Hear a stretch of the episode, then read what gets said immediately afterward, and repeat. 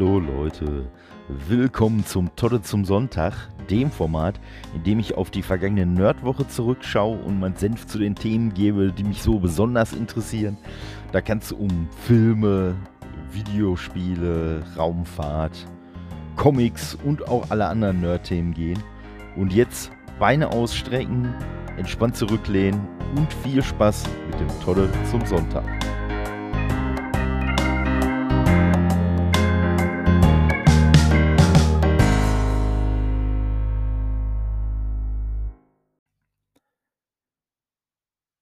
Und heute es auch direkt mal mit äh, einem meiner Leib- und Magenthemen los. Wer die ganz frühe äh, Ausgabe oder die beiden Ausgaben äh, gehört hat, in denen ich über Assassin's Creed und vor allen Dingen Assassin's Creed Valhalla gesprochen hat, der weiß, äh, dass die Reihe in meinem äh, Gamer-Herzen einen ganz besonderen Platz hat und äh, ja, diese Woche gab es Neuigkeiten zum Spiel, die mir ehrlich gesagt nicht so ganz gefallen. Ich erkläre euch warum. Und zwar ist es ja so, bei Assassin's Creed Odyssey hatte man die Wahl zwischen Alexios oder Cassandra als Hauptcharaktere. Es ist aber relativ schnell äh, durchgesickert, dass wohl in einem Roman, der äh, ich glaube, nach den Spielen spielt. Alles andere würde jetzt nicht ganz viel Sinn machen. Ähm, äh, in diesem Roman wurde quasi Cassandra als äh, Kanon-Charakter bestätigt womit man also quasi in Anführungszeichen, wenn man das Spiel mit Alexios gespielt hat, äh, aus äh, Lore-Sicht, aus Kanon-Sicht das Spiel quasi falsch gespielt hat. Man muss aber auch dazu sagen, dass Ubisoft mittlerweile auch Statistiken äh, veröffentlicht hat. Ich bin nicht mehr ganz exakt sicher, aber ich meine gelesen zu haben, dass 78 Prozent der Odyssey-Spieler äh, mit Alexios das Spiel gespielt haben. Jetzt muss man dazu sagen, gut, es kann natürlich auch sein, dass, das, dass da auch welche mitgezählt werden, die es kurz mit Alexios angefangen haben und dann auf Cassandra gewechselt haben. Das weiß ich jetzt nicht ganz genau, aber äh, lass es mal so sein, dass von den 78 Prozent tatsächlich 60 Prozent das Spiel äh, längere Zeit mit äh, äh, Alexios gespielt haben oder sogar mit ihm durchgespielt haben, dann ist das auf jeden Fall ein sehr eindeutiges Zeichen, dass den Spielern dieser weibliche Kanon-Charakter irgendwo vorbeiging. Jetzt kam die Ankündigung für Assassin's Creed Valhalla, dass man einen Charakter namens Eivor spielt und dass Eivor entweder männlich oder weiblich ist. Man kann während des Spiels auch hin und her wechseln, überhaupt kein Problem. Und ich habe gedacht, ja, endlich hat Ubisoft aus der äh, Sache mit Odyssey gelernt, zumal man ja speziell im Englischen, allerdings auch im Deutschen, könnte man es ja durchaus, wenn man einen Roman schreibt, dann immer noch so machen, dass man auf irgendwelche Personalpronomen äh, verzichtet und einfach nur immer Avon namentlich erwähnt. Ne? Also, was weiß ich, wenn jetzt in einem, wenn da jetzt stehen würde, äh, sie ergriff ihr Schwert oder er ergriff sein Schwert, könnte man stattdessen auch einfach schreiben, äh, Eivor ergriff das Schwert. Oder äh, wie auch immer. Auf jeden Fall könnte man es so formulieren, dass es wirklich geschlechtsneutral ist und dass man dann, egal wenn man sich selber jetzt den weiblichen Eivor, äh, die weibliche Eivor äh, vorstellen will, dann ist die halt die Hauptcharakterin. Wenn man den männlichen Eivor haben will, ist der der Hauptcharakter. Und alles ist gut. Alle sind glücklich und zufrieden. Ja, so hätte es sein können. Allerdings äh, wurde jetzt angekündigt, dass am, äh, jetzt muss ich gerade mal eben kurz hier nachschauen. Am 21. Oktober soll eine dreiteilige äh, Comic-Miniserie erscheinen, die so ein bisschen die Vorgeschichte vom äh, Spiel erklärt. Also am 21.10. soll der erste Teil äh, erscheinen. Ich vermute mal, dass dann wahrscheinlich im wöchentlichen Rhythmus äh, dann die anderen Teile erscheinen, sodass das Ganze dann halt äh, zum Spiel, wenn das am 17.11. rauskommt, dann auch schon äh, komplett erhältlich ist. Das Ganze soll heißen Assassin's Creed Valhalla Song of Glory. Und ja, das Problem ist, dass dieser Song of Glory, zumindest laut der offiziellen Beschreibung des Comics, nur von der weiblichen Eivor handelt. Weil da nämlich tatsächlich immer von Hör die Rede ist, also von ihr. Und äh, ja, ich muss sagen, finde ich äh, richtig behindert. Es geht nicht darum, dass ich was gegen weibliche Hauptcharaktere habe. Überhaupt nicht. Finde ich absolut cool. Ich finde es auch super. Äh, so, meinetwegen sollen sie auch sonst was für eine Farbe haben und was weiß ich, sonst wen lieben und ist mir alles völlig äh, egal. Ne? Stört mich alles überhaupt nicht. So, was mich aber stört, ist, dass Ubisoft immer und immer wieder es mit solchen Entscheidungen im Spiel zwar allen recht machen will, aber letztendlich dem Teil, äh, dem Teil der Spielerbasis, die sich dann für was anderes entscheiden, oder ne, die, dann sagen wir es andersrum, die, der Teil der Spielerschaft, der Option A wählt, dem wird quasi nachträglich gesagt, deine Option war aber die falsche und Option B wird halt gesagt, ach, schön, dass du dich äh, so oder so für die richtige Version entschieden hast. Also richtig, in Anführungszeichen. So, und äh, ja, letztendlich wird die Entscheidung, die Immersion und so mit dem Charakter äh, für einige Leute äh, dadurch manipuliert, dass man denen halt einfach sagt, ja, du könntest zwar beide spielen, aber wenn du es richtig spielen willst, dann solltest du dich schon für den und den Charakter entscheiden. Und das finde ich halt richtig bescheuert. Dann sollen sie wirklich lieber eine, eine richtig starke Frauenrolle schreiben und sollen sagen, wisst ihr was, so, das ist Assassin's Creed Valhalla, ihr spielt einen weiblichen Hauptcharakter. Ende. So die ganzen Sexisten unter euch, die ganzen, äh, äh, äh, ja, Männer in Anführungszeichen, die sich in ihrer Rolle so unsicher fühlen, dass sie nicht damit leben können, dass sie einen weiblichen Charakter spielen, die haben halt Pech gehabt. Das will Ubisoft aber auch nicht machen, weil er ja vor einiger Zeit auch ein Artikel von Jason äh, Schreier rausgekommen ist, der ja wohl mit einigen Leuten bei Ubisoft gesprochen hat und man bei Ubisoft immer wieder äh, die Entscheidung zu Ungunsten weiblicher Charaktere trifft. Also es war wohl so bei äh, Odyssey, nicht bei Odyssey, bei Origins, äh, da war es wohl so, dass Bayek, der Hauptcharakter, relativ zu Anfang des Spiels äh, sterben sollte und man eigentlich den größeren Teil des Spiels äh, mit seiner Frau, mit Aya spielt. Hätte bei dem Spiel perfekten Sinn gemacht, speziell wenn man so die letzten Missionen kennt, ich spoilere ja nicht, von daher, ne, wer es gespielt hat, wird, wird äh, eine Ahnung haben, was ich meine. Da hätte es absolut Sinn gemacht. Und vor allen Dingen muss man sagen, äh, ist Aya unter einem Pseudonym auch vor Origins schon Teil der Lore gewesen, schon Teil äh, des Kanons gewesen. Und von daher, da hätte es absolut Sinn gemacht, dass man sagt, so Leute, hier, Bombs. Aber man hat halt einfach Schiss gehabt, dass der weibliche Hauptcharakter, äh, dass der sich nicht verkauft und dass dann Leute äh, oder weniger Leute dieses Spiel spielen. So, und von daher hat man dann, hat man dann, äh, ich sag mal, äh, zu einer relativ feigen Variante gegriffen, dass man zwar quasi irgendwie so diesen Kanon-Status von Aya wollte man in dem Spiel dann schon irgendwie bestätigen, aber man wollte den Charakter halt trotzdem nicht durchgehend weiblich machen.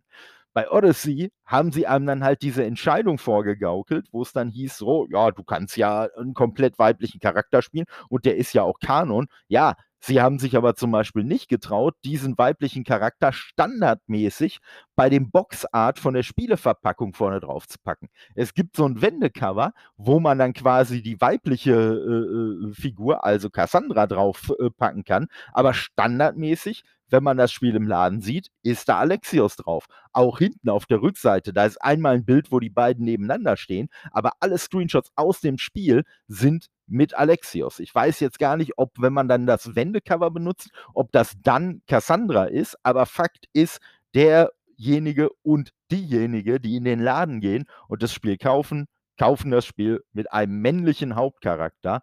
Und ja, wie gesagt, und dann wird wieder hinter, äh, so, so durchs Hintertürchen, durch irgendwelche anderen Medien, durch Comics, durch Romane oder was, wird einem dann auf einmal gesagt, ja, ähm, ne, hier, wenn ihr übrigens äh, jetzt das habt, ja, dann müsst ihr halt alles, die, die 130 Stunden, die ihr mit eurem männlichen Spielcharakter verbracht habt, die sind übrigens null und nichtig. Die haben so im Spielkanon überhaupt nicht stattgefunden, in keinster Weise, sondern eigentlich wäre das ja der und der äh, weibliche Charakter gewesen. Und das finde ich einfach ziemlich bescheuert. Wie gesagt, äh, ich würde volle Kudos äh, dem Studio oder dem äh, Publisher geben, wenn sie sich wirklich dazu entscheiden könnten, mal eine, einen weiblichen Charakter wirklich durchzuziehen und dann auch nicht so eine männliche Krücke zu nehmen. Auch bei Syndicate soll es wohl so gewesen sein, dass ursprünglich, äh, dass man wohl, dass man wohl mit, äh, äh, also da spielt man ja die beiden Geschwister, Jacob und Evie Fry. Und ich muss jetzt auch ehrlich gesagt zugeben, mir ist nicht aufgefallen, als ich das Spiel gespielt habe, dass die meisten Story-Missionen mit Jacob sind und nicht mit Evie.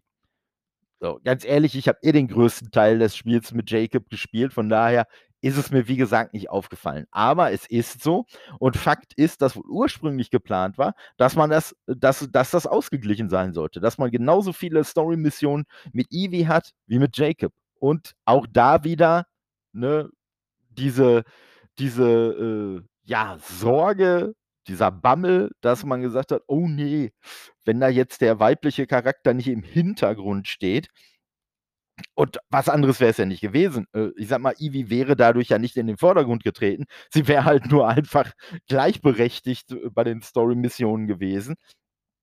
Aber selbst da hatte man wohl vermeintlich, so sagen es halt so die Leute, die mit Jason Schreier gesprochen haben, auch da soll es wohl dann wieder die Entscheidung zu Ungunsten von Ivy gegeben haben. Und ja, also das jetzt mit dem, äh, mit Valhalla finde ich halt richtig scheiße. Vor allem, wie gesagt, in einem normalen Roman hätte man irgendwie drumrum schiffen können. Da hätte man es auch in dem Roman, hätte man da auch, äh, sage ich mal, die, die Spielzeit äh, äh, und die Entscheidung des Spielers, egal wie sich die Spieler entscheiden, hätte man respektieren können.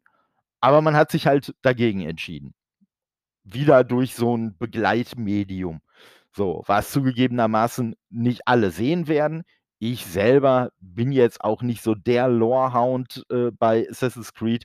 Also von daher, mir persönlich ist es auch egal. Mein Eivor-Charakter wird definitiv der männliche sein. Ich werde auch nicht zwischendurch auf die weibliche wechseln. Äh, das, was ich von der Synchro bisher schon gehört habe, was dann so pseudo möchte gern äh, harte Frau mäßig äh, klingt. Nee, also das alleine hat für mich schon gereicht, dass ich weiß, bei mir wird es eh der männliche Charakter. Genauso wie es auch bei Odyssey schon der Fall war. War ganz ehrlich, ich habe die Limited Edition gehabt mit einer richtig coolen Alexios-Figur. Die äh, Limited Edition mit der Cassandra-Figur fand ich nicht mal halb so cool ich bin mir jetzt ehrlich gesagt nicht mal ganz sicher, ob es eine gab, aber Fakt ist, die, die ich haben wollte, hatte auf jeden Fall die männliche Figur mal ganz ehrlich, wenn ich den hier bei mir auf dem Regal stehen habe über dem Fernseher, äh, dann ist für mich ziemlich klar, welchen Charakter ich spielen werde. Dann werde ich schon den spielen, von dem ich auch die äh, Statue hier drin stehen habe. Ne? So, bei Odyssey, äh, äh bei Origins war es tatsächlich so, äh, weil ich da so dieses, dieses Paar auch einfach cool fand, da habe ich mir Ayek und äh, Aya und Bayek geholt. Und ja, ne, wie gesagt, auch die stehen da munter rum. Also, wie gesagt, mich, mich stört nicht die weibliche Figur, mich stört diese, diese Pseudo-Offenheit, die man immer mit diesen weiblichen Charakteren in irgendwelchen Begleitmedien versucht zur Schau zu stellen, die man aber im Spiel ad absurdum führt, weil man dann dem Spieler halt doch wieder sagt, du, ja, ne, wenn du jetzt das Buch liest, dann musst du zwar den weiblichen Charakter schlucken, aber spielen kannst du ja immer noch so, wie du willst. Nicht, dass du dann hinterher das Spiel nicht kaufst, weil du keine Frau spielen willst. Ne? Naja. So, jetzt aber auch ein wenig äh, genug darüber lamentiert. Wo wir ja jetzt von einem Videospiel oder ich von einem Videospiel gesprochen habe, das zu einem Comic wurde, äh, kommt es jetzt äh, zu einem, äh, zu Comicfiguren, die zu Videospielen äh, wurden. Und zwar hatte ich ja schon mal erwähnt, dass ja äh, am 22. August soll ja dieses DC Fandom starten, so diese 24 Stunden virtuelle Messe quasi, in der halt so richtig viel DC-Zeug so an Infos rausgehauen werden soll und News und hier und da. Finde ich eine richtig, richtig geile Idee. Und nachdem ja letzte Woche schon angekündigt wurde, dass das neue Spiel von Rocksteady, also äh, su, äh, äh es heißt wohl so, ja, also den Untertitel finde ich ein bisschen bescheuert, aber es heißt wohl sogar offiziell Suicide Squad Kill the Justice League. Ja, da hätte ich jetzt drauf verzichten können, aber okay. Äh, ich sag mal, bei Warner Brothers, wir reden ja auch von dem äh, brillanten Untertitel zu Birds of Prey, den man dann auch irgendwann weggelassen hat, weil man die äh, Kinogänger damit nicht verwirren wollte. Naja, also von daher mit, mit griffigen Titeln haben sie es nicht so. Aber es wurde jetzt auch bekannt gegeben, dass auch Warner Brothers äh, Games Montreal, das Studio, wird am 22. auch äh, ihr neues Werk ankündigen.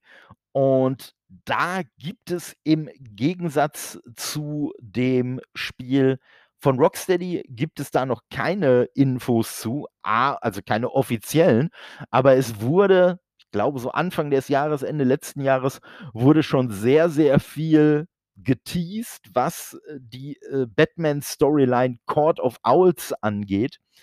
Und ja, man hat, äh, es, es äh, geistert jetzt die Theorie rum, dass wohl Warner Brothers Games Montreal, äh, die sollen wohl an einem Batman Arkham Court of Owls Spiel arbeiten. Also, es wird hoffentlich nicht der offizielle Titel, aber wie gesagt, wir reden von dem Publisher, der meint, Suicide Squad Kill the Justice League ist ein toller Titel. Und daher würde ich mich da jetzt nicht festlegen. Aber das wäre schon richtig geil, wenn wir noch ein äh, Arkham-Spiel kriegen würden. Rocksteady hat ja schon vor Jahren angekündigt, dass es von denen keine, dass die mit Batman durch sind.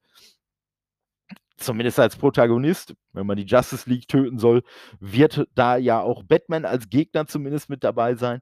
Und das neue Spiel von Warner Brothers äh, Montreal, das könnte dann quasi diese Lücke schließen. Die sind auch nicht ganz unbeleckt, was das Franchise angeht. Von dem Studio ist nämlich zum Beispiel auch das äh, Batman Arkham Origins Spiel, was eigentlich auch nicht schlecht war. Es hatte so ein paar kleine Bugs. Es ist so ein bisschen, ja, mit, mit schlechter Qualitätssicherung rausgekommen. Deswegen konnte es so an die äh, Rocksteady-Titel nicht so ganz anknüpfen, aber es war qualit äh, qualitativ auf jeden Fall auch richtig cool gemacht. Ich kann auch sehr empfehlen, wenn man eine Vita hat, äh, da gab es auch ein richtig geiles äh, Spiel, was nicht eins zu eins eine Umsetzung war, sondern das hieß dann äh, Batman Arkham Origins Blackgate. Blackgate? Ich glaube schon, ja. War halt nach dem äh, Gefängnis dann benannt und das war eigentlich auch ziemlich cool. Das war so ein bisschen halt so Metroidvania äh, äh äh, und auch richtig, richtig geil auf jeden Fall. Und ja, da wäre ich auf jeden Fall sehr für, wenn wir da eine Info kriegen würden, dass das tatsächlich das Spiel ist, an dem Warner Brothers Montreal äh, jetzt die ganze Zeit arbeitet. Vielleicht käme das ja auch ein bisschen früher raus als äh, Suicide Squad, was wohl noch so relativ früh in der Entwicklung sein soll, wenn man äh, den Verantwortlichen von Warner Brothers so Glauben schenken darf. Ja, und wie gesagt, da bin ich mal gespannt, was uns mit dem Spiel erwartet. Ihr könnt mir auch gerne, am Ende sage ich ja, wie ihr mich äh, hier mit, äh, äh, äh, ja, wie ihr mich auf sozialen Medien erreicht und so. Da könnt ihr mir gerne auch mal schreiben, was ihr denn so vom DC-Fandom erwartet, ob ihr gespannt seid, ob ihr nicht gespannt seid. Äh, würde mich auf jeden Fall mal interessieren, wie da eure Meinung ist. Und jetzt begeben wir uns also mit 'nem Kopfsprung, kann man sagen, in die Welt der Gerüchte und auch tatsächlich Ankündigungen zur Xbox Series X oder auch Series S. Auch die spielt 'ne Rolle. Es ist nämlich diese Woche sind Fotos aufgetaucht. Also, zunächst waren es Fotos von der Verpackung des neuen Xbox, äh, und, äh, wie ja vorher schon bekannt gegeben wurde, der neue Controller unterscheidet sich jetzt nicht, äh, riesig von dem alten. Die alten Controller werden ja auch immer noch mit der Series X funktionieren. Worauf ich ja letzte Woche noch mal eingegangen bin und was ich auch immer noch sehr, sehr cool finde. Und, äh, der neue Controller, wie gesagt, wurde 'ne Verpackung gezeigt, auf der am Rand drauf stand irgendwie, mit welchen Geräten das, äh, äh, Teil kompatibel sein soll. Und da waren auch ganz explizit Xbox äh, äh, One Series X und Schrägstrich S angekündigt, ne? Die kleinere, schwächere, äh, Xbox, äh, Konsole, die dann rauskommen soll, die ist ja nach wie vor nicht offiziell bestätigt. Auch der Name Series S ist, glaube ich, nicht offiziell bestätigt gewesen. Der äh, der Projektname lautet ja Lockhart. Aber, äh, wenn diese Verpackung echt ist und da weist eigentlich schon einiges drauf hin, dann wäre das jetzt so die inoffizielle Bestätigung, dass die kleinere Konsole tatsächlich die Series S werden wird, was ja bei der aktuellen Namenskonvention, wo es ja auch die Xbox One S und die Xbox One X gibt, äh, nicht unwahrscheinlich wäre, muss man ja dazu sagen. Zusätzlich, äh, mit diesem Controller war wohl noch, äh, dann hinterher oder vielleicht auch parallel dazu, ich habe es aber erst hinterher gesehen, ein Foto der Umverpackung, in der das Ganze versendet wurde, aufgetaucht. Und da war eine Banderole drauf, in der in verschiedensten Sprachen stand: „Don't sell or display before November 6, 2020.“ So, und, äh ja, von daher, ähm, ist jetzt die Theorie, dass die neue Konsole oder die neuen Konsolen am 6. November rauskommen. Was auch dafür spricht, ist, dass wohl bei einem, äh, Garantie äh, der irgendwie mit in der Verpackung, äh, lag, dass da wohl, äh, von einem Garantiezeitraum bis zum 5.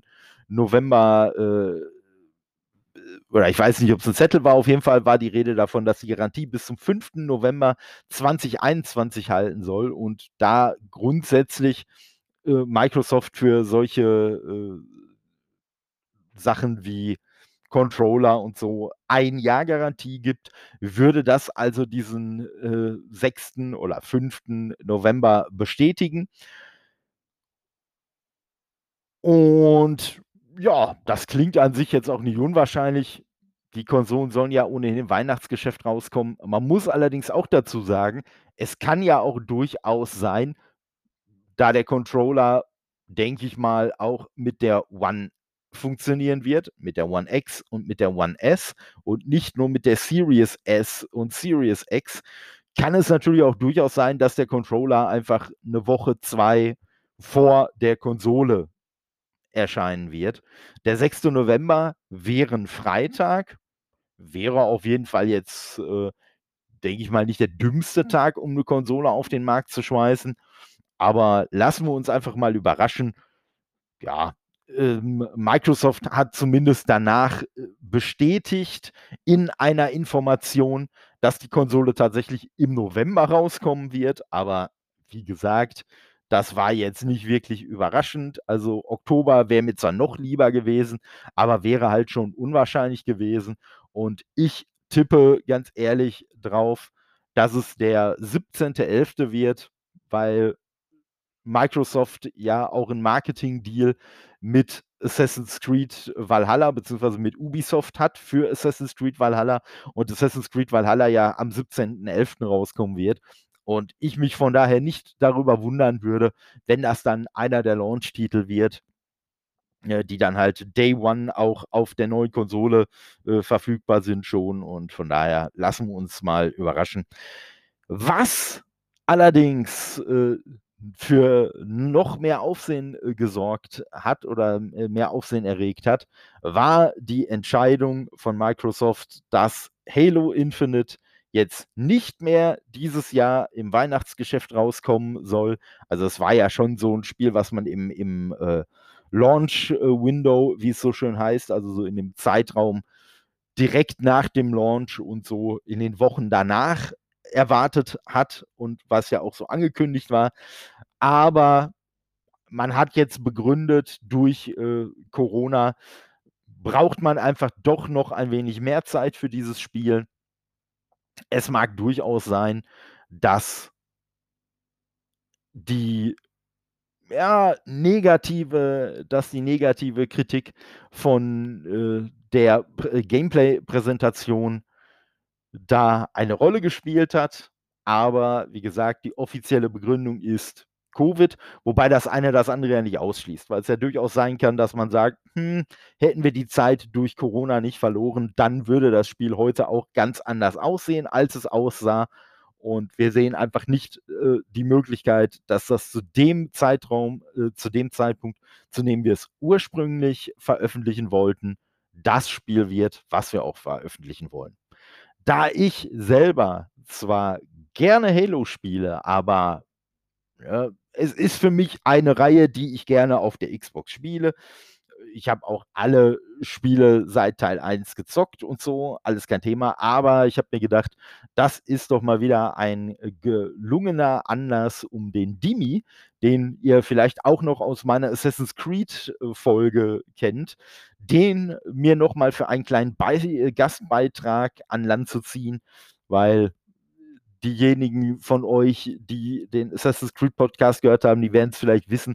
Dimi ist halt so richtiger Halo-Fan, der hat auch ein Halo-Tattoo und alles. Und äh, der ist, also wie ich, wie ich gesagt habe, das ist keine Behauptung von ihm selbst, der ist halt so ein richtiger Halo-Ultra. Und von daher habe ich dann gesagt, komm, gib mir doch mal bitte deine Meinung. Und er war so nett äh, für euch, für mich mal äh, so seine Einschätzung dieses, äh, dieser Verschiebung mitzuteilen und was er glaubt, was das für das Spiel bedeutet und auch für uns Spieler letztendlich. Und da hören wir doch jetzt mal rein. Einen wunderschönen guten Tag, guten ähm, Abend oder gute Nacht, wann auch immer deine Zuhörer sich das Ganze hier akustisch einverleiben. Ich bin der Dimi, auch bekannt als D76 Plays und du hattest mich zur Verschiebung von Halo Infinite gefragt. Ähm, nicht nur zur Verschiebung an sich, sondern auch, was ähm, das so für Folgen haben könnte. Plus, äh, wie es aussieht mit Series X, ob es eventuell oder ähm, ja, im Raum stehen könnte, dass das Ganze Series X Exclusive sein könnte. Also sprich nicht mehr auf der Xbox One erscheint.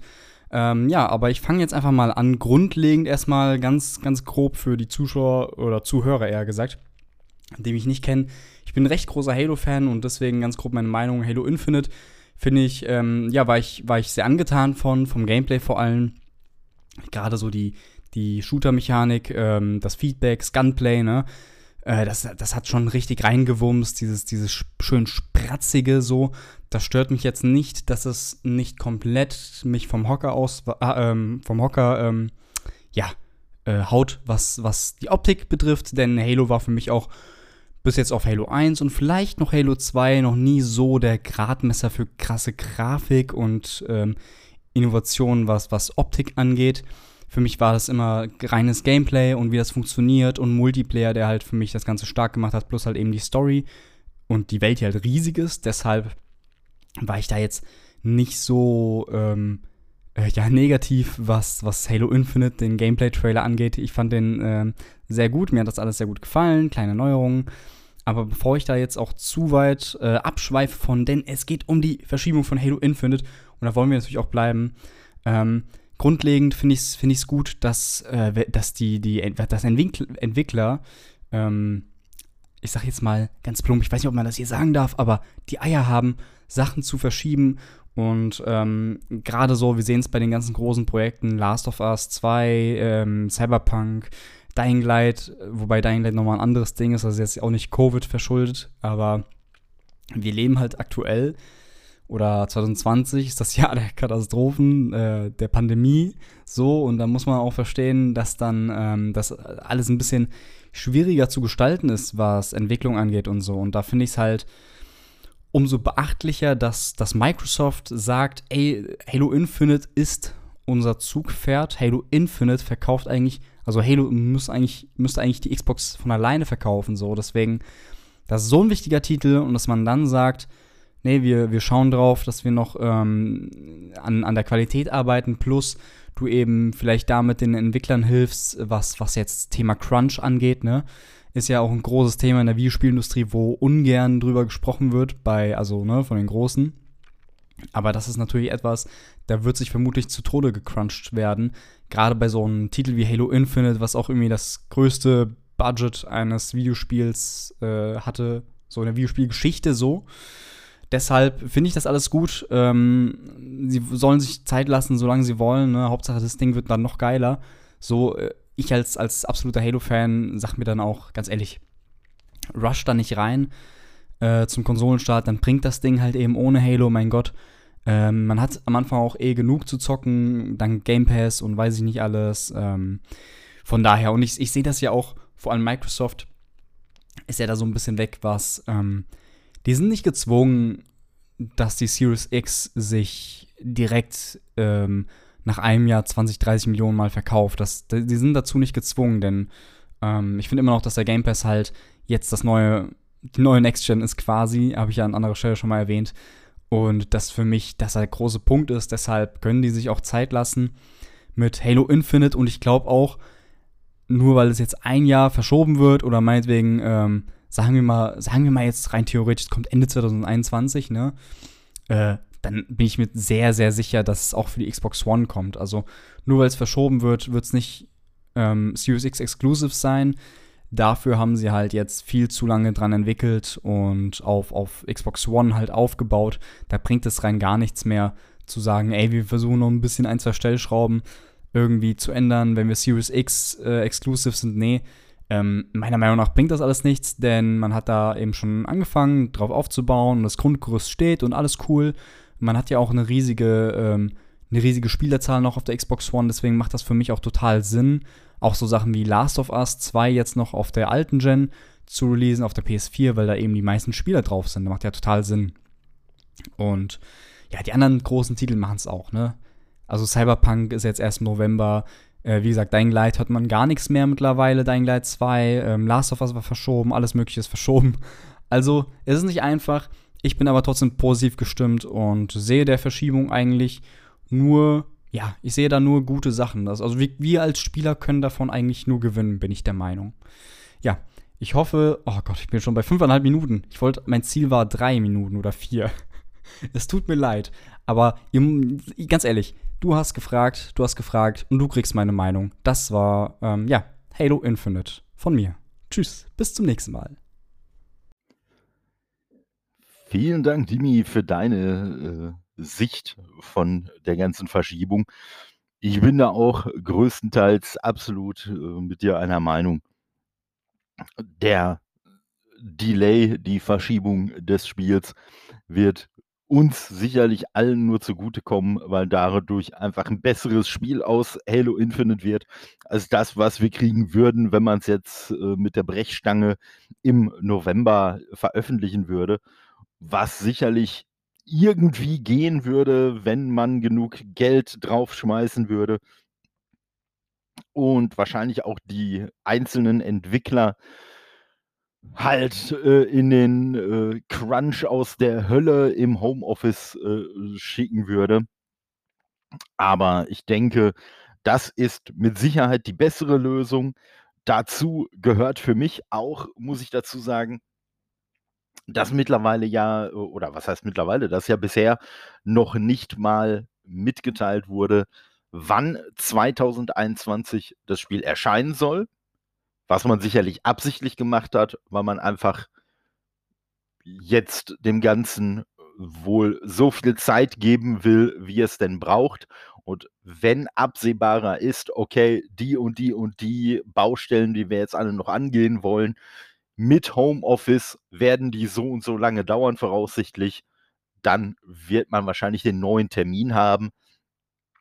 Aber man hat sich diese Multimillion-Dollar-Entscheidung sicherlich nicht leicht gemacht und ich denke, da werden jetzt noch äh, viele, hoffentlich schlaue Köpfe an irgendwelchen Auswertungen und äh, Plänen äh, stricken, damit dann wirklich auch die Chefetage das Ganze halt abnickt. Und boah, ich bin auf jeden Fall äh, wirklich äh, gespannt. Ich äh, respektiere und bewundere auf jeden Fall, dass Microsoft diese Entscheidung getroffen hat.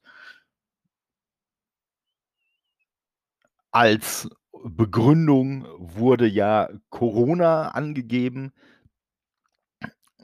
etwas äh, zynischere Naturen sagen, äh, das war doch jetzt nur äh, wegen der wegen des schlechten Echos nach diesem äh, nach dieser Gameplay-Präsentation war es mit Sicherheit, aber das eine schließt ja das andere nicht aus, weil das Spiel sicherlich anders aussehen würde, äh, wenn die Leute unter äh, ganz normalen Bedingungen hätten arbeiten können, also normal für die Videospielbranche.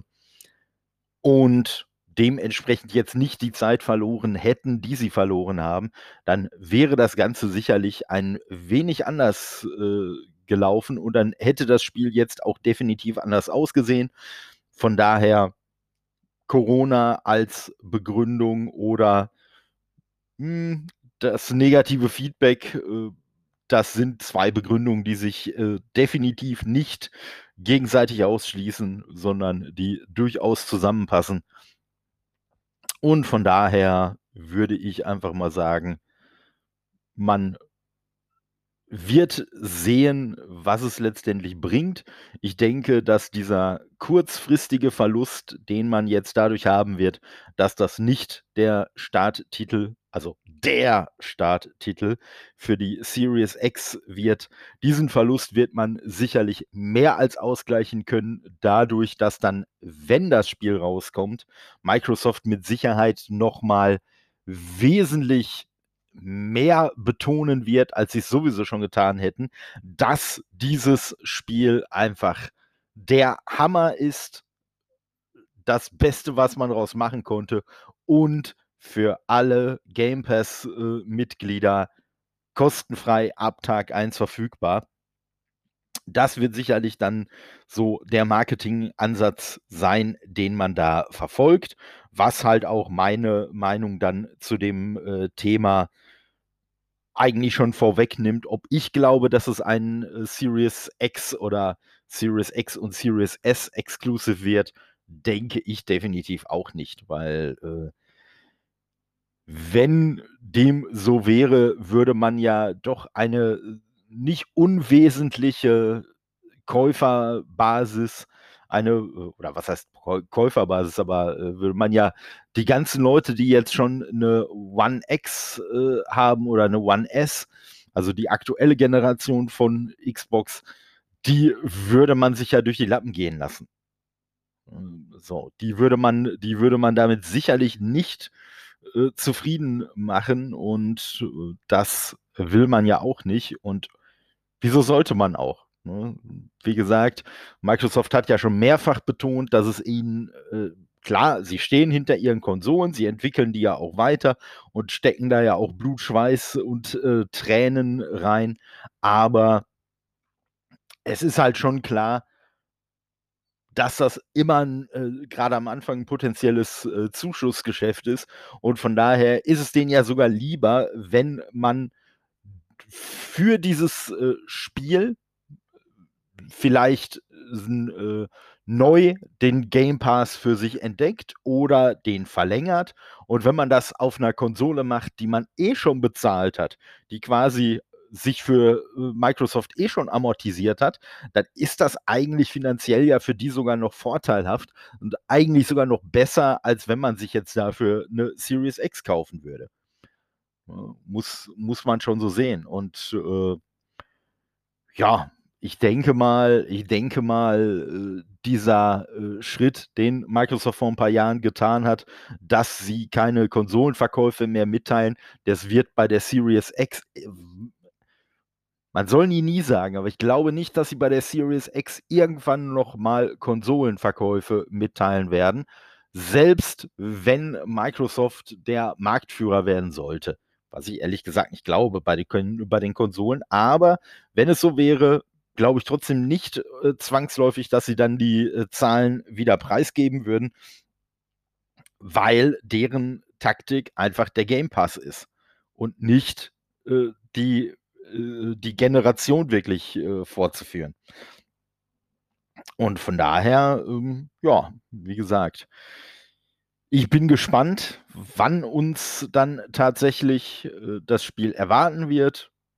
Ob es vielleicht noch im Frühjahr nächsten Jahres kommt, im Sommer oder ob man es vielleicht wirklich um ein komplettes Jahr nach hinten verschiebt, wird sich zeigen. Ob das jetzt tatsächlich äh, der äh, vermeintliche Genickschuss ist für die Series X, sei auch mal dahingestellt, weil wir immer noch von, ich glaube, fünf oder sechs Xbox äh, Game Studios noch nicht wissen, woran die arbeiten. Und das sicherlich äh, zumindest äh, für einen Teil dieser Studios noch vor Release der neuen Generation mitgeteilt werden wird. Und vielleicht ist da ja irgendwie noch das Hammerspiel bei, was bisher von uns noch gar keiner auf dem Schirm hat und wo alle sagen werden, geiler Move, richtig geil und das könnte den einen oder anderen bei Sony vielleicht etwas ins Schwitzen bringen. Schauen wir mal. Damit wäre ich auch schon fast am Ende. Ich habe nämlich noch eine Ankündigung für euch. Äh, ich habe gestern am Samstag habe ich äh, noch mit dem guten Micha einen Podcast über den C64 aufgenommen, beziehungsweise über diese Retro-Variante, die da jetzt vor ja, mittlerweile auch schon einiger Zeit äh, rausgekommen ist, den C4, äh, The C64 Maxi oder man es jetzt komplett englisch aussprechen würde, The 64 Maxi. Ganz schöner Zungenbrecher, so oder so. Aber äh, grundsätzlich C64 die Geschichte, wie wir die so erlebt haben, wie äh, Micha, der nämlich diese neue Konsole sein eigen nennt, oder was heißt Konsole, Entschuldigung, diesen, diese neue Variante vom C64 äh, diese Retro-Variante. Was er davon hält, könnt ihr alles nachhören. Am Mittwoch kommt das Ganze raus im Rahmen meines Formats heute Zukunft von gestern. Das wird sich auch ein wenig verändern. Da war ja äh, an ursprünglich mal mein äh, Gedankengang, da alle zwei Wochen ein, äh, eine Folge von aufzunehmen. Äh, da muss ich aber mal kurz den Real Talk äh, reinhauen. Hm, ich habe festgestellt, dass mir das nicht so liegt und äh, also nicht das Format an sich, was grundsätzlich schon, aber mich da in so ein starres, in so ein starres äh, Korsett zu bewegen. Ähm, ich mache ja Podcasts auch alles andere als hauptberuflich. Das heißt, man hat ja so auch noch ein bisschen Leben und so weiter und so fort. Und von daher, selbst zwei Wochen, die man sich gibt, die sind ruckzuck um. Und wenn man sich dann äh, für ein Thema, was man sich vorher vorgenommen hat, äh, wenn ich da einfach nicht die Begeisterung habe, die ich ja grundsätzlich eigentlich immer bei meinen Themen habe äh, und mich dann dazu zwinge, dann macht das qualitativ keinen Sinn. Also von daher, es werden, es werden schon noch äh, immer wieder laufend neue Folgen zu heute, Zukunft von gestern kommen, aber es wird jetzt nicht mehr in diesem starren äh, Zeitrahmen stattfinden, ich hoffe, ihr habt da Verständnis für den Tolle zum Sonntag. Den wird es auf jeden Fall auch äh, weiterhin an jedem Sonntag für euch geben. Und ich werde schauen, dass ich euch dann eigentlich immer so am Sonntag oder wann auch immer dem, ihr den Podcast hört, aber dass ich euch da dann quasi so einen kleinen Ausblick äh, darauf gebe, was ich denn jetzt für die kommende Woche so geplant habe, ob da noch eine weitere Episode vor dem Tode zum Sonntag kommt oder vielleicht auch mal nicht. Das werdet ihr da auch mitteilen, äh, mitbekommen, so dass ihr da eigentlich immer auf dem Laufenden seid. Und ja, wie gesagt, also die Episode am Sonntag, äh, am S Mittwoch, Entschuldigung, die äh, wird es auf jeden Fall nochmal in sich haben. Äh, wir sind da, wir sind da doch sehr äh, ins Plaudern gekommen. Also sehr ausführlich, teilweise auch ein wenig abgeschwiffen, aber es war auf jeden Fall ein super Gespräch. Wenn ihr den Micha vorm äh, äh, Mittwoch schon äh, mal hören wollt, äh, bei Dinge von Interesse äh, mit dem guten Gregor ist er auch sehr regelmäßig äh, zu hören.